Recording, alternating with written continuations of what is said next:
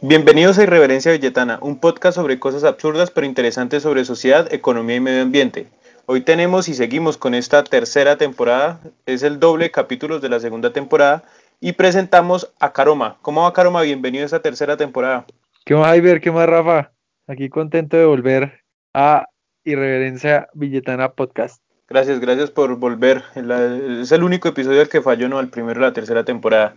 Ahí lo pueden encontrar como arroba caromavilleta37. También tenemos en estudio a Rafael González Moreno. Lo pueden encontrar como arroba fafa-bajo y xx-bajo. Es un trabalengua, ¿no? ¿Cómo va, Rafael? Hola, buenas noches. Eh, Caroma, Jaiber, ¿cómo van? Bien, bien, gracias a Dios. Pasados de frío, pasados de lluvia, pero, pero bueno, todos son bendiciones, ¿no? Sí, se nos está descuadrando el ciclo del agua por acá también en Villeta. Eh, recuerden que nos pueden escuchar en anchor.fm slash irreverencia billetana, Breaker, Radio Public, Pocket Cast, Google Podcast, Spotify y en Facebook, creo, porque no sé cuándo suba los videos. Y pues eh, esperemos que compartan, recomienden y sigan escuchando y enviando sus comentarios. Vamos con la intro de bienvenida y seguimos.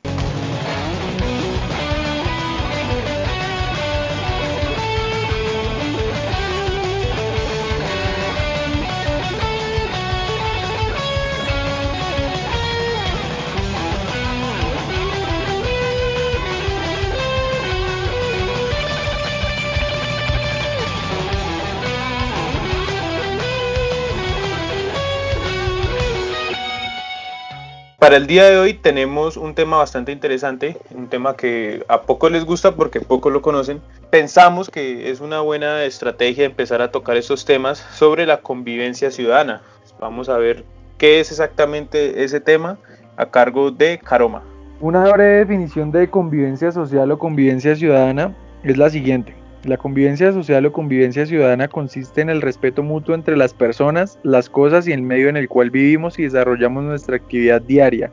Decidimos de la importancia de las leyes para que éstas regulen y garanticen el cumplimiento de esta convivencia.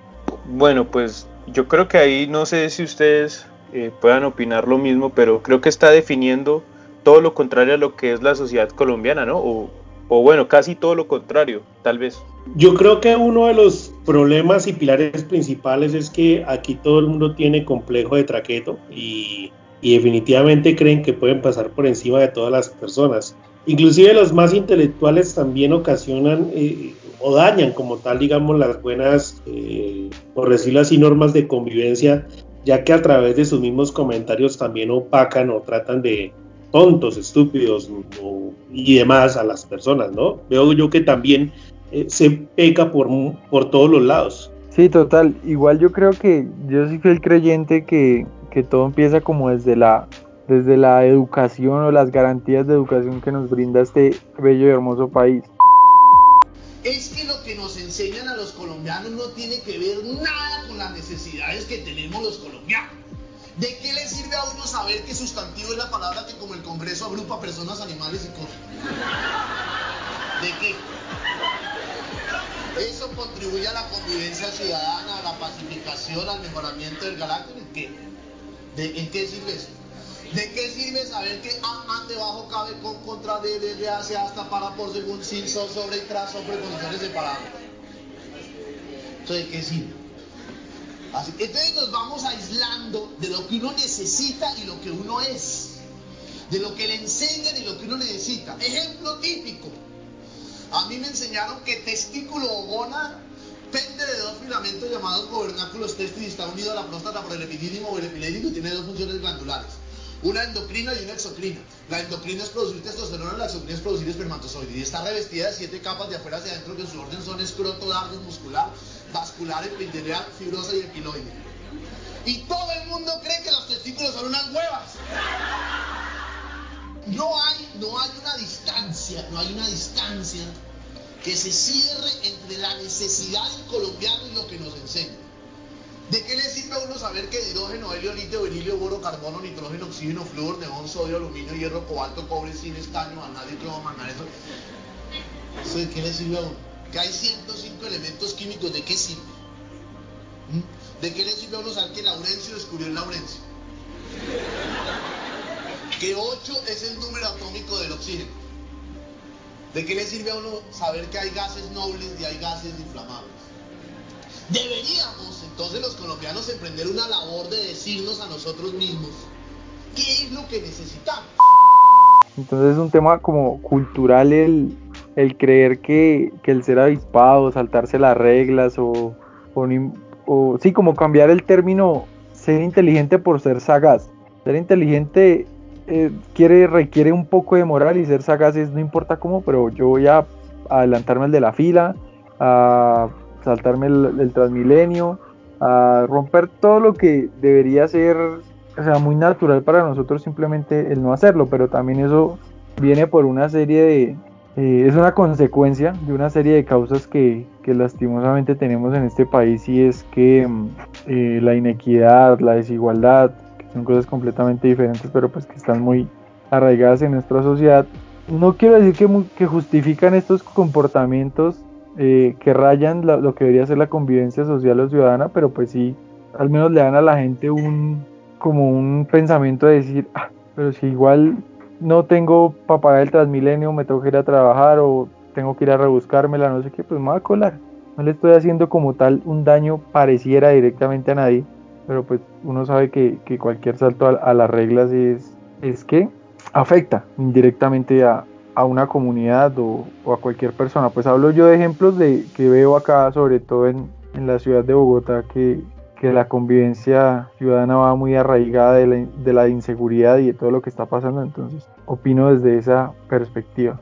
Bueno, pero es que también la convivencia ciudadana es limitada por una serie de normas. O sea, por ejemplo, cuando usted habla de convivencia ciudadana, eh, también tiene que tener en cuenta ciertos aspectos que para nosotros son comunes, entre comillas, porque como dice Caroma, a veces, digamos, nos lo han infundido desde niños, desde pequeños, nos lo han eh, de una u otra forma, digamos, adherido a un subconsciente que, que, hace ver que precisamente pues son normas de respeto normales, como por ejemplo respetar los bienes ajenos, pedir permiso, dar las gracias, eh, que si por ejemplo hay una señora embarazada cederle la silla, que si veo que hay una señora o un señor de la tercera edad y va a cruzar una calle, poderlo ayudar a cruzar y demás, pero es que viene la desconfianza también de las personas, ¿no? O sea, digo, si por ejemplo eh, a veces uno, digamos, eh, va en la calle y ve que de pronto una persona quiere cruzar la calle y demás y uno le dice que si le si le puede uno decir, pues, le colabora a pasar,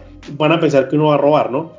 y además que uno tiene, pues, uno bien brusquito de cara, pues entonces relativamente lo mira con desconfianza uno, ¿no? Yo tengo entendido que hay un código nacional de, ¿cómo se dice? Es código nacional de seguridad y, convivencia, algo así, pero no sé si es el mismo código de policía.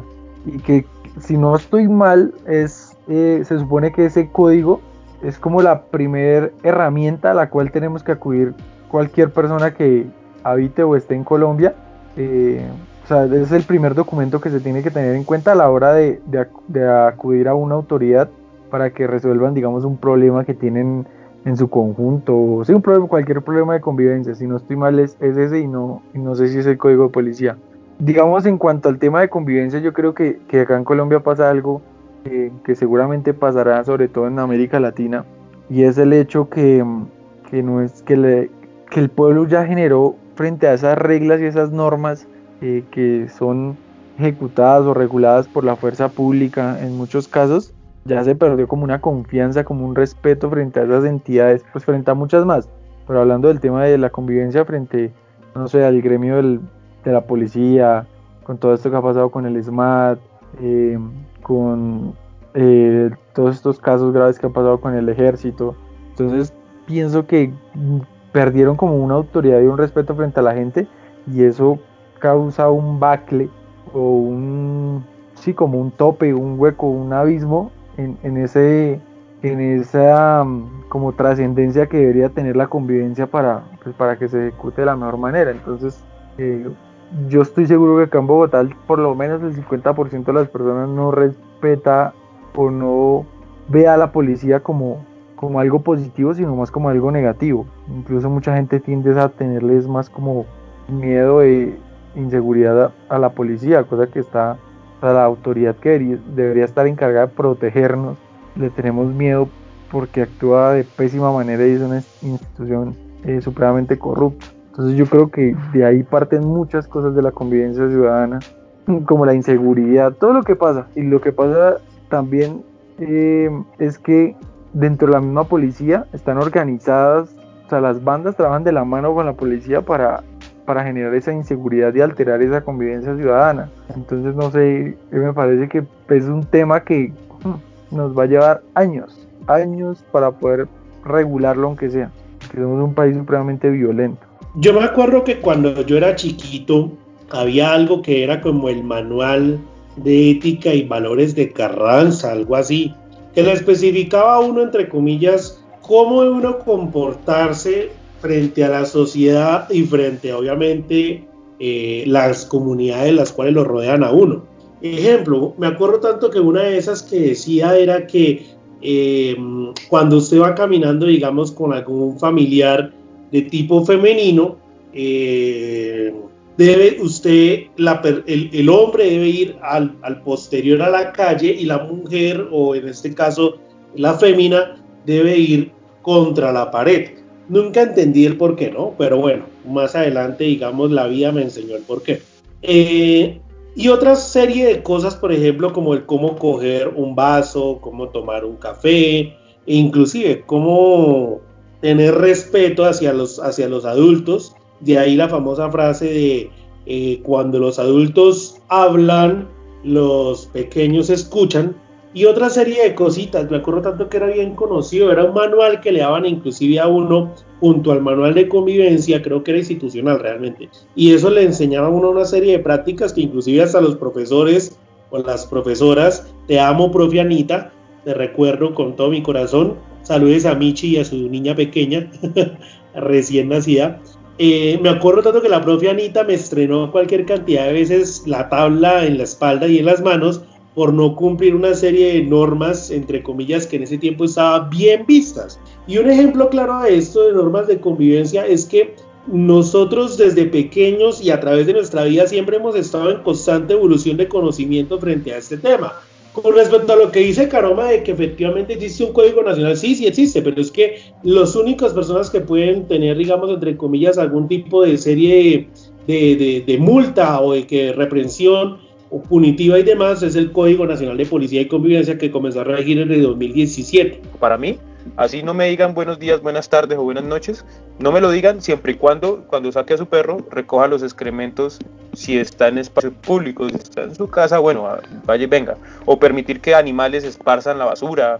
O, por ejemplo, una agresión a alguien o beber alcohol en espacio público, que también creo que es una norma de convivencia, colarse en Transmilenio, o sea, ese tipo de cosas, creo que prefiero que no las hagan en comparación a los buenos modales. Digamos que los buenos modales ya hablan mucho de la educación de una persona, pero me da igual porque es esa persona como se forma y pues allá ellos siempre y cuando no me afecte a mí. Entonces, ¿hasta qué punto uno puede tolerar la intolerancia en este caso? Es, es más o menos eso, digamos, que si alguien tiene malos modales, dentro de su espacio, vaya y venga, pero si me afecta a mí, ya yo diría, bueno, eso ya es un tema de convivencia ciudadana, pero se puede tipificar dentro de una norma y puede hasta, puede que incluso hasta que yo pueda decir, bueno, deje ahí porque lo puedo, o sea, lo puedo denunciar o, alguna cosa o me puedo quejar porque usted está afectando mi convivencia. Pido excusas, tiene toda la razón, es manual de Carreño, qué vergüenza. Pero bueno, la metáfora se entendió. Manual de urbanidad y buenas maneras. Es más, decía, todo el manual de buenas costumbres y modales de Manuel Antonio Carreño completo. ¿Cuánta tabla recibí por esto? Es que usted estaba pensando era en Víctor Carranza, en Esmeraldas. Y, lo que dice Javier es verdad. Eso no lo había, no lo había pensado de esa manera, pero, pero como que dentro de esas normas o dentro de esos, dentro de esa tipicidad de la, de la convivencia, hay una que es más tolerable, más tolerable que otras, efectivamente y, pero es que ya a veces hay, hay cosas que son muy absurdas, ¿no? Creo que eso lo, eso lo decía en algunas de las conferencias que escuché a Jaime Garzón, que él hablaba del ejemplo de, no sé si eso ya lo dijo alguien como referencia al ejemplo de no sonarse en el mantel.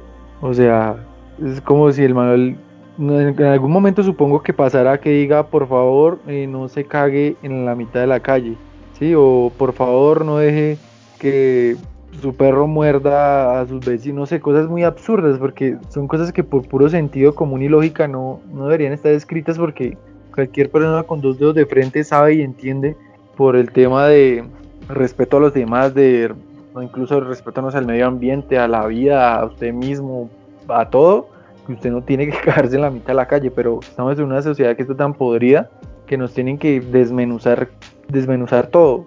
Y eso me parece muy grave porque entre, como que entre más chiquito vuelvan así todo, la gente es más fácil que rompa las reglas. O sea, en cambio si ustedes de su casa le dicen que eso también es otro manual, cada quien en su casa tuvo un manual de convivencia, así como lo hubo en el colegio, pues no sé, me parece que, que, que en eso estamos como, como fallando, como no siento que el ser humano con el poder de raciocinio que tiene tengan que desmenuzarle los temas tan absurdos e ilógicos para que no los haga. Bueno, pero Caroma, ¿hasta qué punto, digamos, entre comillas, me gusta, me gusta tildar siempre las comillas porque me abre una apertura de, de, poder desglosar ideas. Pero bueno, voy a eso. ¿Hasta qué punto la convivencia ciudadana es igual a convivencia humana? Un ejemplo sencillo es, digamos, tú hablabas del tema de que alguien en la calle, digamos, se cagó o alguien, digamos, en una cena importante se sonó en el mantel, ¿sí? Yo pregunto, ¿será que esa persona que, por ejemplo, se sonó en el mantel era consciente realmente de que se estaba sonando en el mantel? ¿O definitivamente estamos hablando frente, pues no sé, a una persona que no tiene conocimiento alguno, ¿cierto? Sobre el tema de etiqueta y demás, pero es una persona que inclusive frente a la, a la, a las, a la comunidad en general, le aporta más que una persona con millón de, etiquetas. Veámonos un ejemplo así muy, muy, muy extremo. Digamos, un campesino que, que digamos, lo invitan a una cena estrato 10 y demás, obviamente, si, si, si, se nos dificulta todavía nosotros que medio tenemos un poquitín de cultura, poder manejar una serie de cubiertos, inclusive todavía chasqueamos con la boca abierta, ¿cierto? Un campesino de esta índole no va a saber cómo comportarse. Y digamos, entonces, en frente a convivencia ciudadana, entonces eh, eh, las personas lo van a ver mal, ¿cierto? Más sin embargo, yo puedo decir, puedo pensar que, digamos, estoy conviviendo con un ser humano, ¿cierto? Y puedo de una otra forma decirle, oiga, eh, mira, estás fallando en esto, pero no importa, tranquilo, o sea, entendemos, la idea como tal es que eh, eh, digamos, el respeto que le puedo tener a esa persona por no tener las mismas, eh, por decirlo así, normas de etiqueta y demás. Ahora, con respecto a alguien que se caga en la calle, creo que a veces hay personas con problemas mentales o problemas de salud y puede suceder eso, ¿sí? Como hay otras personas que definitivamente son unos locos de mierda que se emborrachan y creen que hacen el super show y se cagan en la calle. Entonces, voy a eso, o sea, digamos, ¿dónde está o en, qué límite está la convivencia humana y la convivencia ciudadana? O sea, ¿ustedes realmente creen que hay? Les hago una pregunta para que la respondan los dos porque yo no la voy a formular, pero mientras ustedes responden voy pensando la respuesta. ¿Creen ustedes que, que realmente, digamos, hablando de Colombia, que ese tipo de diferencias o de mm, suborganizaciones que se crean en la sociedad, como digamos, no sé, se puede denominar una eh, campesinado, otra eh, los comerciantes, otra los empresarios, clase alta, creen que no se pueden mezclar.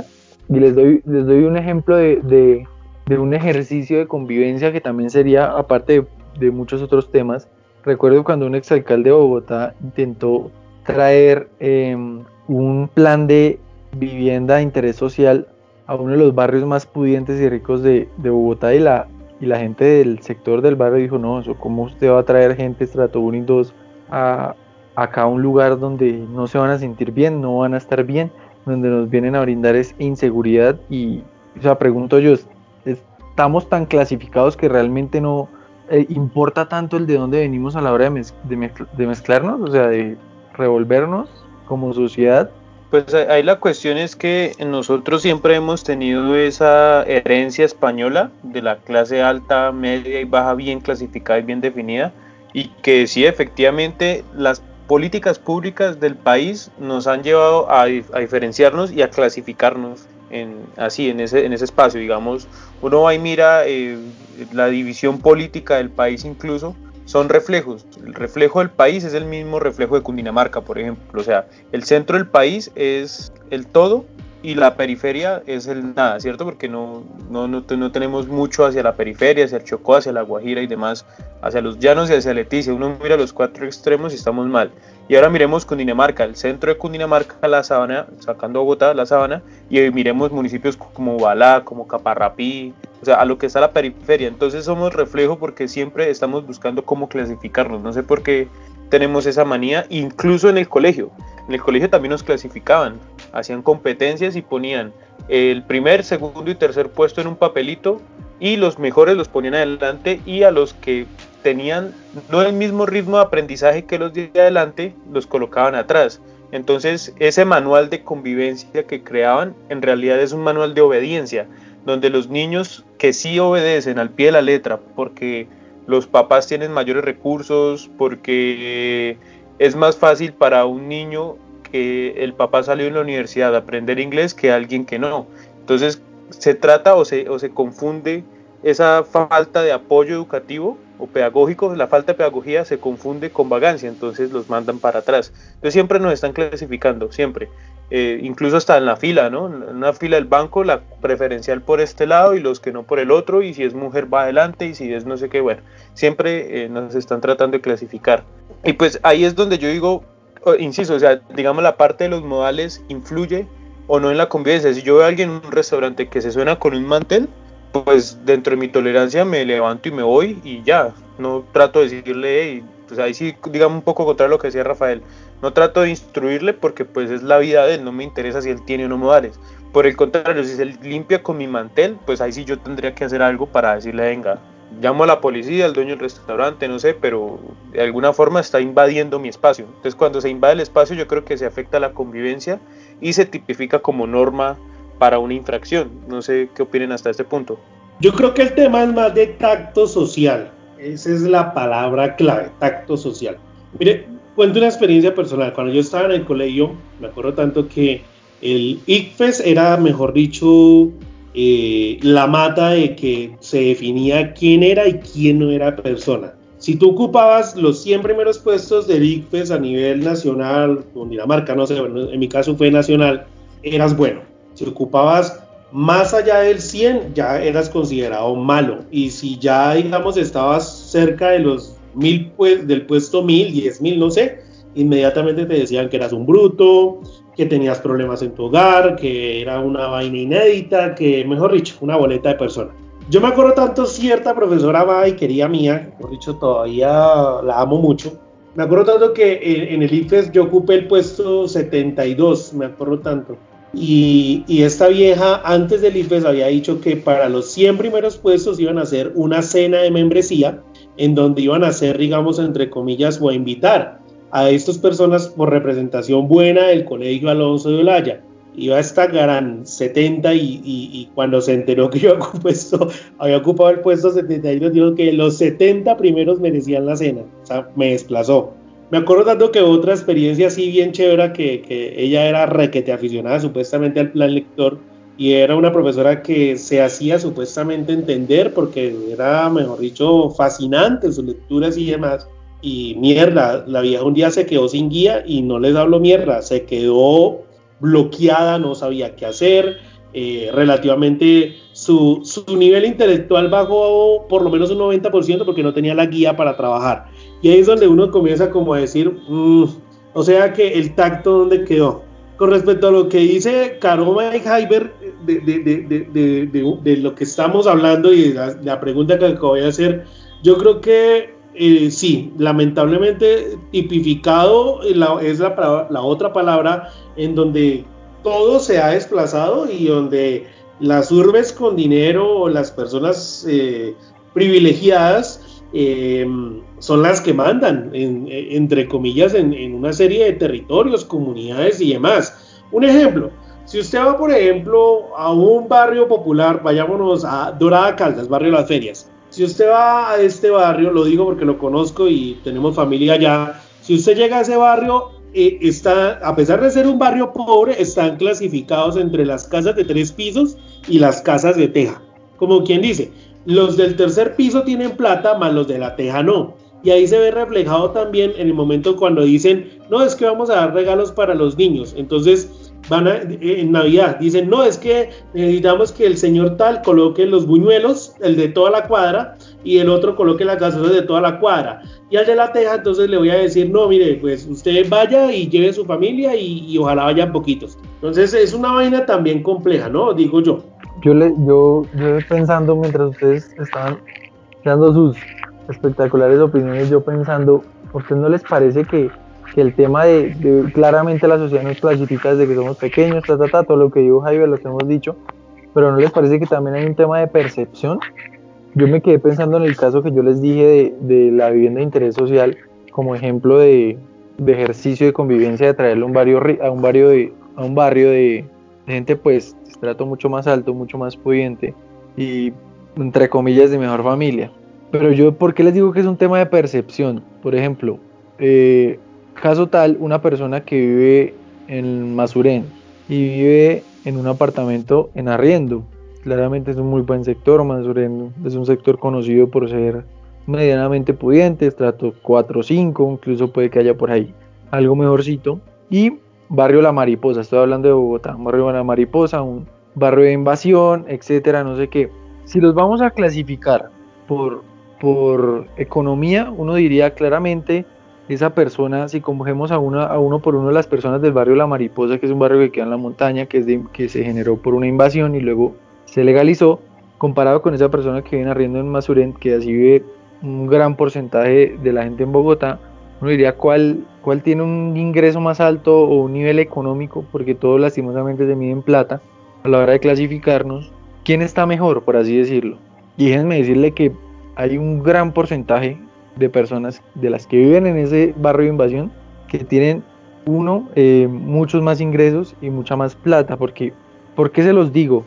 empezando que en esos barrios eh, que se ha clasificado como barrios pobres hay lotes supremamente grandes y hay construcciones de 3 y 4 y 5 pisos donde hay si hay 4 pisos hay 8 apartamentos 2 por piso y hay mucha gente de esos barrios que, cuando fue la invasión, no sé qué tal, y que ahorita viven muy bien, solo que tienen dentro su tema cultural ahí dentro, ¿sí? Como que si es un poquito más denso, un poquito más peligroso, no sé qué, pero ni siquiera.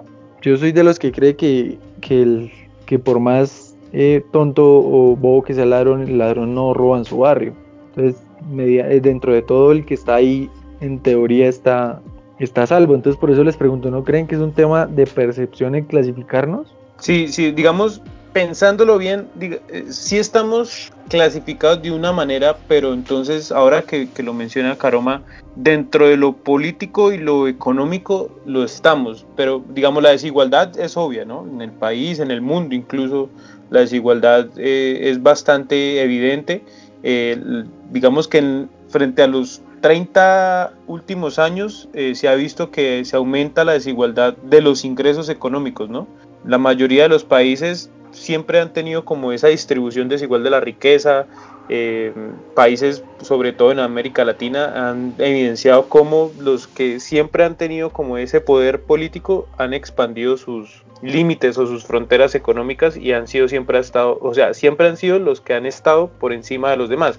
Pero entonces ahí cuando ya uno habla sobre el tema de la riqueza, yo recuerdo que en una entrevista Mario Mendoza decía que las Naciones Unidas ya clasificaba la riqueza más por lo que se por el por lo inmaterial, por lo que se sabe, por el conocimiento, por la ciencia, por la tecnología, que por lo económico. Entonces él comentaba que qué sirve tener o algo así decía que, que sirve tener mucho dinero si eres un idiota. Entonces es no tiene riqueza intelectual. Lo que es vergonzoso es tener mucho dinero y ser un estúpido, y ser un imbécil, ser un idiota. En las nuevas medidas de Naciones Unidas, tú puedes tener muchísimo dinero y ser un indigente. Puedes tener carros, camionetas, propiedades inmobiliarias, cuentas en el extranjero y ser un subnormal. Entonces yo creo que lo que hay que enseñarle a las nuevas generaciones es no te preocupes por ahorrar, no te preocupes por el dinero, por tener trabajos bien pagos, preocúpate por ser una persona inteligente.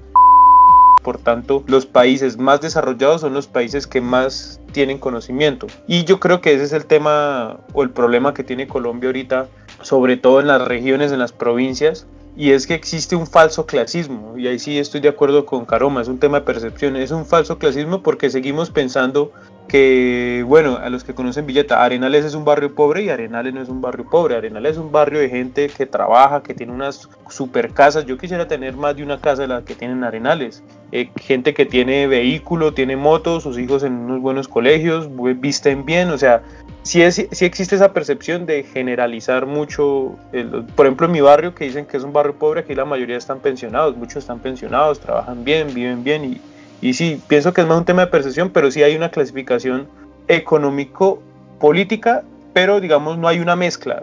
Yo nunca he visto o nunca voy a ver a alguien de, por ejemplo, la universidad X, digamos para no nombrar en universidades populares, con alguien de los Andes, como tratando de mezclarse o tratando de hacer algún tipo de cosas, es muy difícil de ver también. Yo, yo, yo digo algo, ¿no? ¿No creen que más bien es un tema más bien cultural?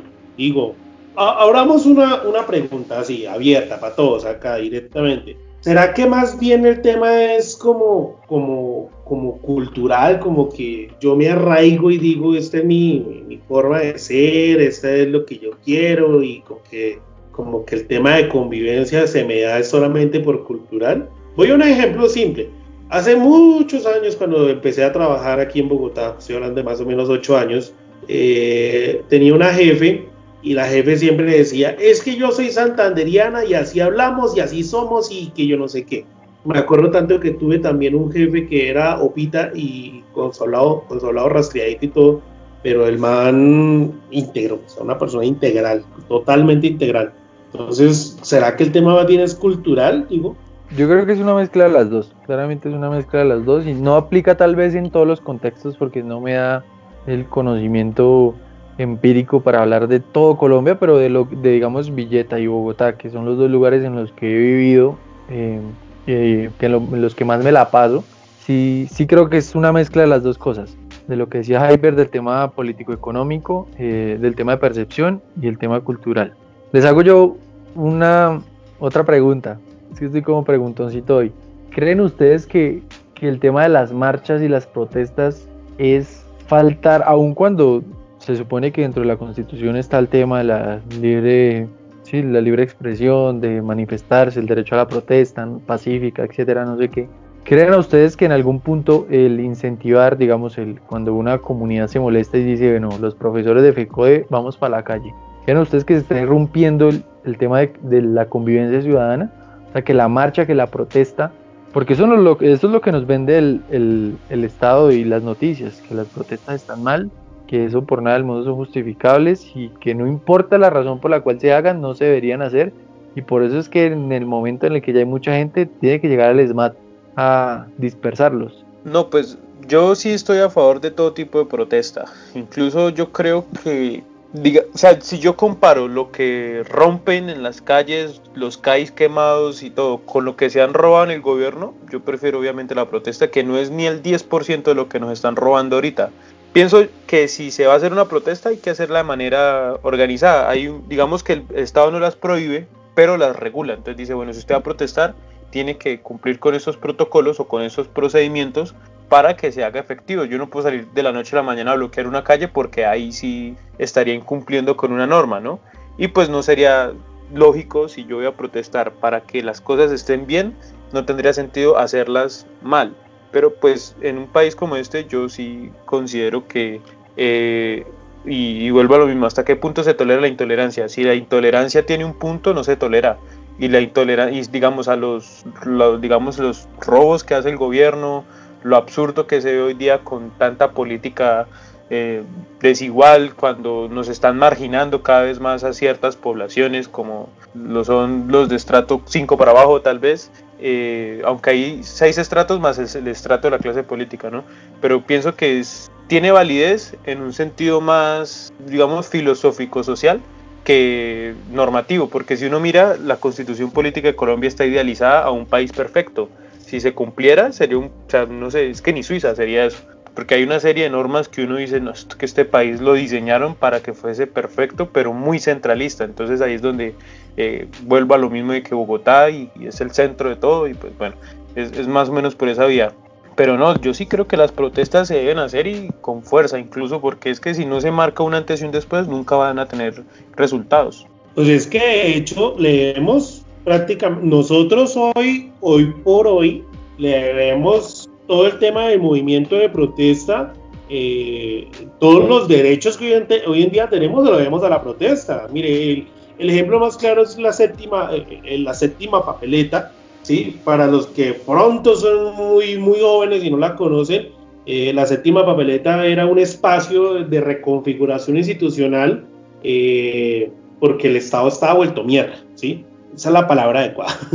y en ese momento participaron todos, todos, todos, todos, conservadores, indígenas, liberales, gos, campesinos, cristianos, M19, PL, todos.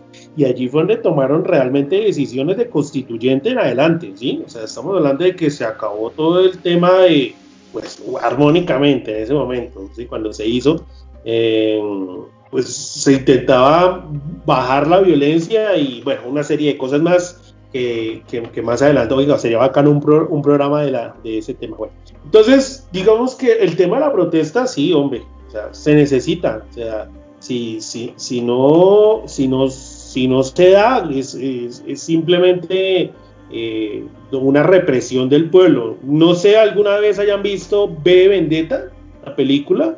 Mierda, o sea, yo no entiendo por qué la gente la ve y no se, no, se llena de ira contra un gobierno que tenemos eh, desde hace 20 años a la fecha, que ha sido una boleta completa que ha dañado el país, lo ha dañado muy seriamente.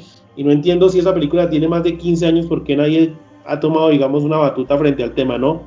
Eh, yo creo que realmente es, es indispensable que, que, la gente mm, se, se, exprese eh, y, y, que más que mediante precisamente un pretexto, por decirlo así, que es a través de la, de la de esto, de lo que constitucionalmente tenemos, que es la protesta. Entonces, eh, hay que hacerlo, hay que buscar a favor de los derechos democráticos y hay que precisamente llevar a una voz del pueblo a través de una protesta para hacernos escuchar.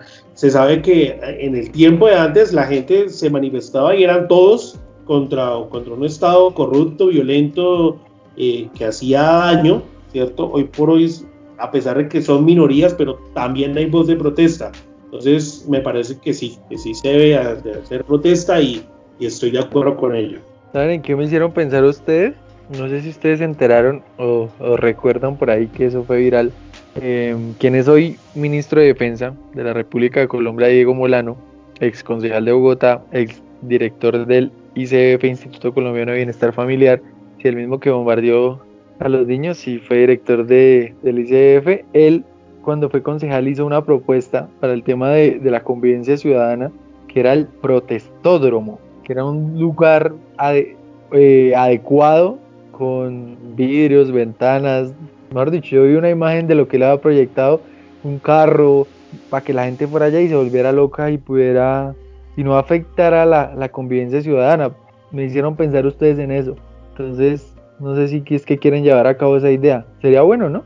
No, el tipo es un pelmazo, marica. El tipo es un pelmazo. O sea, el tipo después de ser, después de ser concejal, senador, no sé, fue director del ICBF y ahorita hoy por hoy siendo ministro, entonces justifica la muerte de esos niños que bombardearon por órdenes de él, ¿cierto? Obviamente el perro se lava las manos y dice que no tiene nada que ver, entonces le echó la culpa al ministro, pero no, ¿cómo se le ocurre? O sea, es que ese man es un tonto completo. No, y la idea de una protesta es que sea contrario al orden un poquito, ¿no? Que sea contrario a lo que está establecido y que le establezcan a uno un sitio para protestar, no, no, sé, no sabía que era él, se había escuchado alguna vez sobre el protestódromo, pero no pensé que fuera el que es hoy día ministro de defensa y que y que sí, la vez pasada sí escuché que mandó bombardear y que dijo que los niños eran máquinas de guerra cuando fue director de bienestar familiar, entonces sí. quiere pensar Vivimos en, o sea, Colombia es un país de contrariedades absurdas, pero ya vamos a un nivel, no sé, deberían darnos un premio a los colombianos por, por vivir acá, deberían, no sé, el mundo debería reconocernos algo por eso.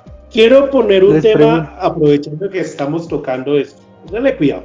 Se supone que la convivencia y la seguridad ciudadana deben de ir de la mano, ¿vale? Se dice que la convivencia, digamos, entre comillas, eh, es un medio para coexistir pacífica y armónicamente. Y además de eso, de, crear relaciones entre personas y grupos bajo cumplimiento de la ley. Este es un punto clave, ¿vale? ¿Para qué? Para evitar precisamente daños a la integridad y a nuestros bienes y propiamente a nosotros mismos. Como quien dice, la convivencia, entre comillas, regula para que podamos vivir en comunidad. Me parece que hasta ahí vamos bien. Pregunto, ¿será que el hecho de nosotros ver o ser eh, partícipes, digamos, de un delito, o sea, no me refiero que nosotros participemos del delito, no, sino que alguien está cometiendo un delito en, torno a nosotros. Voy un ejemplo claro. Digamos, eh, a X persona, ¿cierto? Eh, le robaron tal cosa. Y esa otra persona entonces dice que lo mejor que puede hacer es tomarse eh, la justicia por sus manos, ¿cierto? Eso lo publicó en Facebook y realmente pues tuvo más de 90 comentarios la conversación.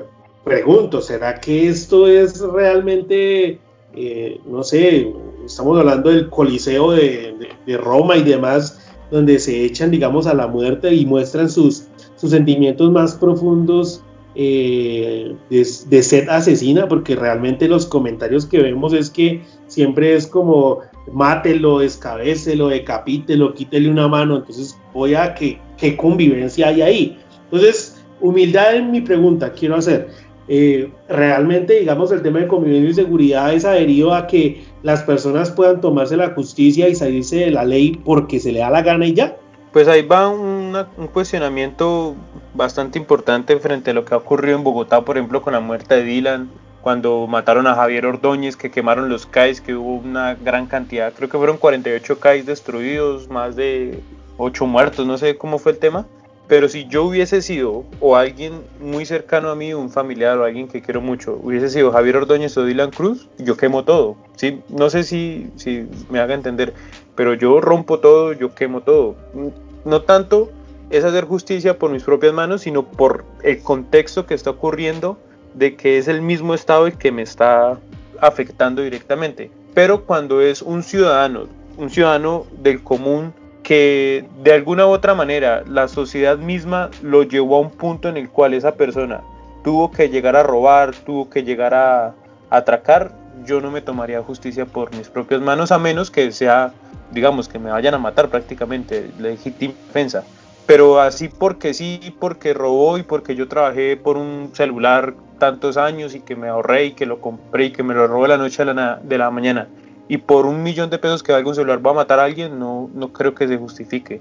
Porque pues es una persona que, como decía, la misma sociedad ha sido incapaz de lograr que esa persona trabaje, tenga trabajo, tenga éxito, porque a cuentas no es que yo culpe a los demás por las desgracias de otros, porque pues ahí uno dice, no, si no consiguió trabajo es porque es flojo, pero no conocemos las situaciones particulares y específicas de muchas personas que en verdad dentro de su necesidad tienen que llegar a esos extremos. Entonces ahí es donde uno dice, bueno, es algo material, vale más la vida de la persona, incluso vale más la mamá de esa persona, si tiene hijos, si tiene esposa, si tiene hermanos, porque puede y en muchas ocasiones yo he visto incluso memes, pero no con humanos, sino con gaticos, que van y se roban la comida en un restaurante y que lo persiguen y todo, pero es para llevarle a sus, a sus hijos. Entonces uno no sabe qué historia está detrás de cada quien.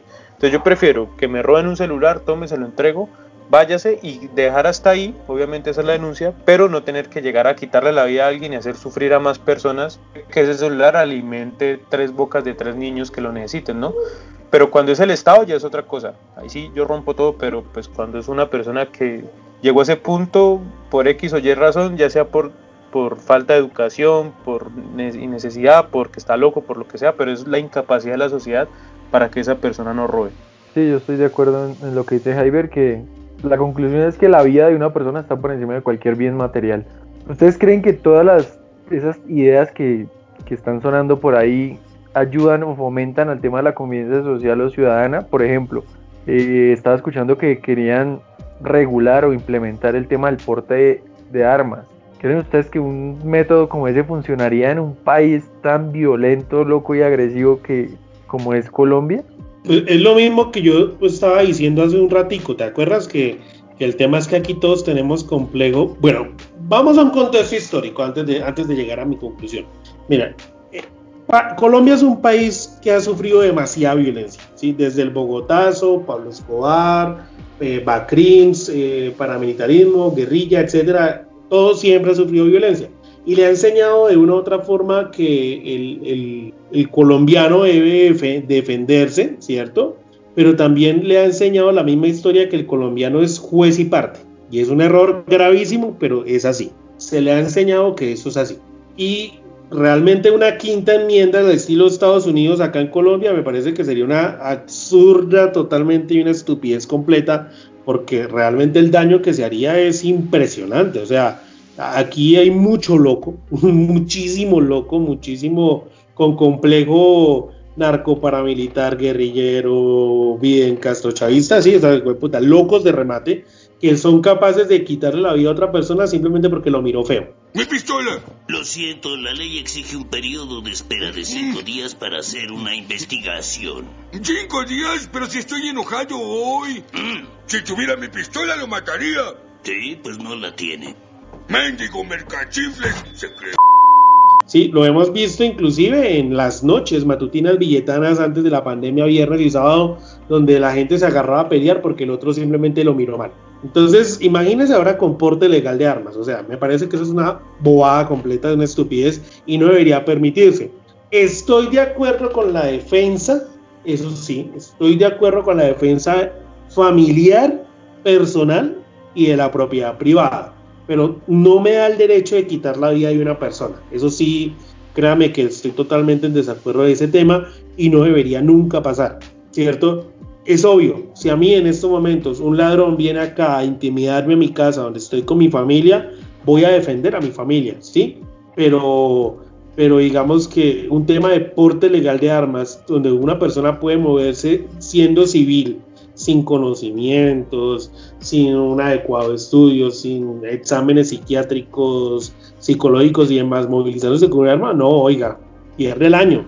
Vea esos fanáticos de Estados Unidos, todos esos locos que, así sea uno en un millón, sí está bien, allá son muchísimos más millones que acá, pero es que mierda, ese uno mata 40, 60 en un colegio. Ahora imagínense aquí en Colombia, un loquito de, de, esos, de esas familias conocidas ahí en, Villeta, que no le gustó que la profesora le haya hecho un chiste en frente de todos los alumnos, viene y mata a todo el mundo. Y, y eso puede pasar, entonces no, no me parece la verdad. Pues yo creo ahí, y ya digamos que, redondeando para la conclusión, y es que definitivamente la convivencia ciudadana en Villeta, en Colombia, en Cundinamarca, en el país, pasa y raya por la cultura narco paramilitar que tenemos, ¿no? Hay una conducta paramilitar, pero arraigada a muchas personas y no, o sea, no, no se dan ni siquiera cuenta de eso. Incluso tienen como tendencias fascistas. No sé si, si ustedes han visto en Facebook cuando publican que deberían sacar a los venezolanos porque X o Y razón, bla, bla, bla. Y eran los mismos argumentos que daba Hitler para los judíos cuando escribió Mi lucha en la cárcel. Igualmente el, tema de, del COVID, cuando una persona o dos personas dieron positivas en billeta, de inmediatamente, de inmediato, perdón, empezaron a decir, eh, quiénes son, dónde viven, hay que ir hasta allá, hay que sacarlos del pueblo. O sea, es una cosa tan paramilitar que tienen metida en la cabeza. Y gente pública, o sea, ahí en el Facebook lo publicaban libremente y no, no son capaces de entender sus propias palabras. O sea, a un punto de decir que hay que sacar a alguien de dieta porque se enfermó por algo que está ocurriendo a nivel mundial. O sea, ahí sí, ahí sí yo creo que la conclusión y tal vez el título de este episodio será cultura narcoparamilitar, algo así yo, yo, sí, yo también quiero comenzar a concluir cosas y, a llevarlo un poquito más a, a, nuestro, a nuestra zona de muestreo o a nuestro nicho de mercado que es Villeta. Eh, yo creo, ¿sabes? estaba pensando en un, en un ejemplo de convivencia ciudadana que no sé, que no es muy común en Villeta y va a pasar próximamente. Ustedes saben que hay una gran construcción eh, de viviendas de interés social, tipo apartamentos de cinco pisos, si no estoy mal, eh, como de 50 metros cuadrados que me parecen que están bien y mucha gente de Villeta va a vivir ahí, son más de 600 apartamentos, algo así, no estoy tan enterado del tema, pero yo quiero, ahí es donde, donde yo pienso, ¿será que es el, el, progreso es el que nos hace eh, como generar esos choques de, no el progreso, sino las diferencias sociales, se podría llamar, porque es el comenzar a implementar eh, propiedad horizontal en un municipio como Villeta que no está acostumbrado a eso, uno no es común que una persona diga, no, es que yo vivo en un apartamento, en un cuarto piso, en billeta, en un conjunto. piensen ustedes en el panorama cuando todos esos apartamentos estén llenos y la gente, la cultura, nuestra cultura de pueblo que es muy, ¿cómo decirlo? Eh, relajada, que se piensa en el otro pero no siempre. Entonces cuando les dé por poner música a las 2 de la mañana, porque es que la, la, convivencia en ese, ahí cambia completamente en ese contexto, porque las reglas de una propiedad horizontal son completamente a las diferentes a las que puede tener un barrio. Entonces no sé si ese ejemplo que pasa en Villeta y que va a pasar, que me gustaría... Yo le he hablado de eso con unos amigos, que hay uno de ellos que, que pudo aplicar a... que es de allá, que cumple con los requisitos y me pareció chévere que estuviera allá.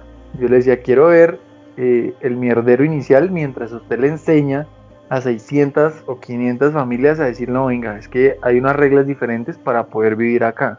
Eso me parece que es un ejemplo, una muestra de, convivencia ciudadana como evolutiva, de de todo lo que hemos hablado, el tema de la cultura, económico, incluso hay tema político. Entonces te escucho, Jaiber. No, me imagino en esos, si es como la mayoría de barrios en Villeta, sin distinción de clase social ni estrato, que se ven en todos los barrios, me imagino la ropa colgada entre los edificios, los perros ahí entre los, los corredores defecando por todo lado, las basuras en deshorarios en las puertas de los apartamentos, que no sé qué otras cosas, o sea, me imagino una gran cantidad de las mecedoras afuera en los corredores, la lluvia, la, la lluvia no sino el ruido, las fiestas, las ollas de sancocho en los ascensores, no sé, pues es un, es un tema interesante, ojalá algún sociólogo, tal vez, no sé quién se encargue de eso, haga ese estudio en billete antes de que se vayan a mudar para allá. Póngale cuidado que cuando yo, yo esto, vivíamos en Villeta teníamos unos vecinos que, uy, qué fastidio. Nos hicieron la vida imposible, hasta peleas hasta tuvimos que recurrir a la violencia. Ahora imagínense toda esta gente que, que son villetanos de raca mandaca metidos allá, esos que se agarran los viernes o los sábados allá antes de la pandemia. Vea que con lo que me están diciendo, con lo que dijimos ahorita de, del Führer, de Hitler, hay una frase que estuve buscando aquí rápido por internet y dice tal cual, así como para ir cerrando ya el tema. Para poder continuar subsistiendo como un parásito dentro de la nación, solo se necesita consagrarse a la tarea de negar su propia naturaleza íntima. Una frase de Führer, de Hitler, que realmente podemos traer inclusive a boceto hoy por hoy. Eh, es totalmente deshumanizado el mundo cuando nunca se ve desde la perspectiva del otro. Reitero, me parece que el pensamiento fascista, asesino, narcoparamilitar que tienen las personas en la cabeza arraigado eh, para una buena convivencia no, no la hay. Realmente me preocupa, me preocupa bastante lo que están diciendo con respecto al tema de las viviendas mm, de la propiedad horizontal. Eh, yo no creo que realmente un dueño de esos apartamentos viva más de un año y si es una persona que realmente está acostumbrada a un poco más de intimidad, a un poco más de, digamos, de, por decirlo así, de cero convivencia, de que si llego me encierro, coloco música a todo volumen, eso va a estar bien, bien nutrido. Yo creo que muchachos, eh, eh, por lo pronto, pues realmente vamos haciendo como el cierre, me parece que es un tema bastante eh, muy bueno. Como lo dije, no soy el más idóneo para poder llegar a, ese tema de conversación sobre convivencia ciudadana, puesto que critico todo, pero, pero créanme que son con algunos argumentos. Así que nada, pues esperando que, este tema llegue a algún momento donde una persona y lo pueda obviamente instrumentalizar adecuadamente y ojalá Villeta tuviera un estudio realmente antropológico y sociólogo a, a fondo donde se pudiera definir realmente el por qué las personas son así. No, y que digamos la alcaldía debe promover mucho el tema de la tolerancia, la pedagogía, la convivencia ciudadana a través de la policía, porque usted mira Facebook y eso es una quejadera de todo, por todo se robaron unas cabras, eh, escondieron una moto, alguien pidió plata y se robó la plata, o sea, es una cosa que parece un colegio, ¿no? Es que ni en los colegios se ve eso. Ya hoy día los, los pelados son más maduros incluso que toda esa gente desocupada en Facebook. Acá deberían hacer una agenda cultural y turística para la misma gente de Villeta para que aprovechen el tiempo libre y dejen de estar tanto tiempo metidos en las plataformas. Eh, bueno, no siendo más, yo creo que ya, ya es hora de, terminar aquí este bello podcast. Eh, creería yo que ese tema de redes sociales podríamos hablarlo en alguna otra ocasión para, para digamos, también tener a algún invitado que sepa sobre el tema y pues que nos pueda dar una opinión y entrevistarlo de esa manera nos pueda contar sobre cómo se vive el mundo a través de las redes sociales y la convivencia ciudadana se está trasladando a la convivencia virtual, algo así. Traemos de invitado a algún TikToker famoso, weón. Eso sería interesante, para burlarnos un poquito. Sí, cualquiera que tenga el tiempo aquí es bienvenido. O sea, prácticamente aquí uno se desahoga un poco. En Villeta no, no tenemos personas famosas en esto, en, temas de redes sociales. Bueno, al menos con más de 100 mil seguidores, sí, yo conozco, conozco varios. Bueno, muchachos, eh, agradecido de verdad por estar esta noche hoy con ustedes. Espero nos veamos pronto. Podamos obviamente grabar otro tema de estos tan interesante. Eh, nada, pues espero que esta, este, este estas temporadas de lluvias también ayuden precisamente a que nos tomemos un buen café y, recapacitemos, ¿no? también sería bueno. Pola, pola, pola, aguardiente para el frío. Canelazo. ese, me trae recuerdos varios. ¿Qué iba a decir yo respecto al tema para concluir?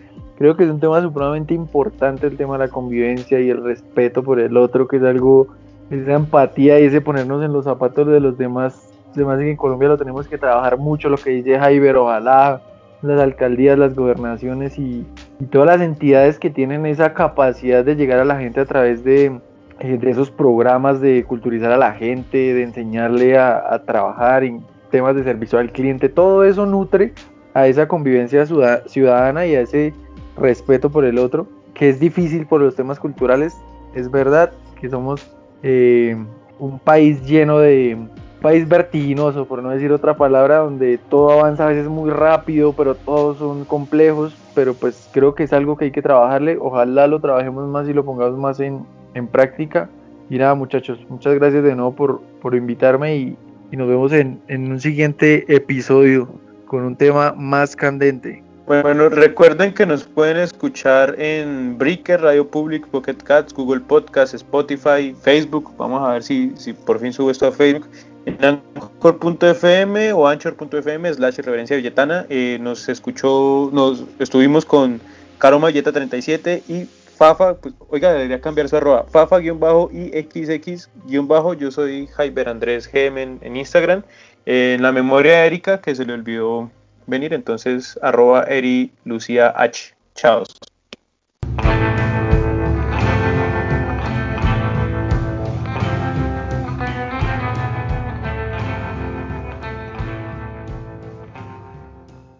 Quítelo.